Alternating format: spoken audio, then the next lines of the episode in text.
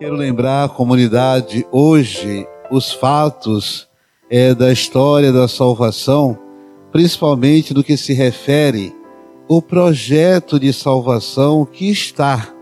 Ele é uma realidade que está impregnada, permanente, nossos corpos, nossos corpos, nossas almas são os objetos da salvação de Deus. A salvação não é somente um projeto para a alma do ser humano, mas a salvação ela está de uma maneira muito presente, visível em nossos corpos, em nossas vidas, em nossos relacionamentos. E hoje o evangelho apresenta essa realidade nesse milagre que Jesus faz. Portanto, perdão e cura do corpo e cura da alma são a dinâmica do projeto de salvação de Deus. Naquele momento, do contexto do evangelho, era muito presente esse abandono do corpo. O corpo era tido uma certa com uma certa reserva, a fonte de todo pecado, a fonte de todo mal, e o pensamento dos mestres da lei e dos fariseus do tempo de Jesus era que não interessava muito os nossos corpos, mas era o objeto, o foco da reflexão, da salvação, era simplesmente o espírito. E aí esse milagre de Jesus, Jesus evidencia para aquela comunidade. Ele é apresentado um paralítico e a primeira fala de Jesus é dizer: coragem, levanta-te, os teus pecados estão perdoados. Por que pecado? O pecado é uma doença. O pecado é uma chaga. E não há corpo que resista com um espírito doente, o espírito fraco, o espírito com chagas, o espírito que tem todas as formas de lepras que o mundo hoje nos apresenta. E Jesus pensa, e é a realidade. Todos os corpos saudáveis precisam de espíritos saudáveis. Todos os corpos sadios precisam de espíritos sadios. Por isso, é a nossa preocupação cuidar tanto dos nossos corpos quanto de nossa alma. Nós somos essas duas realidades. Portanto, Jesus, a Jesus é apresentado esse paralítico ele aproxima-se, vê e tem compaixão. Vocês viram que no Evangelho o paralítico não diz nada, não pede para ser curado. Ou seja, Cristo vê todas as nossas necessidades. Não precisa dizermos uma palavra. Ele sabe de sua dor, ele sabe de seu pecado, ele sabe de sua conversão, ele sabe daquilo que você precisa, ele sabe da sua fome, ele sabe da sua doença, ele sabe da sua sede. Não precisa gritar. Deus não é surdo. Ele sabe de nossas necessidades.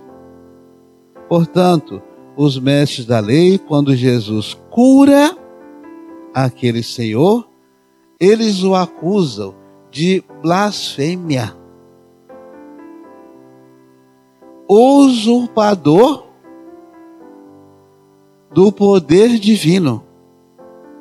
É como se fosse um ladrão tomar posse do poder divino para curar aquele senhor. E naquele momento, Cristo não dá muita credibilidade para isso, não. E pensa: o que importa a Ele e a todos os cristãos, nós, é sermos mediadores do perdão e da cura. Curar as pessoas.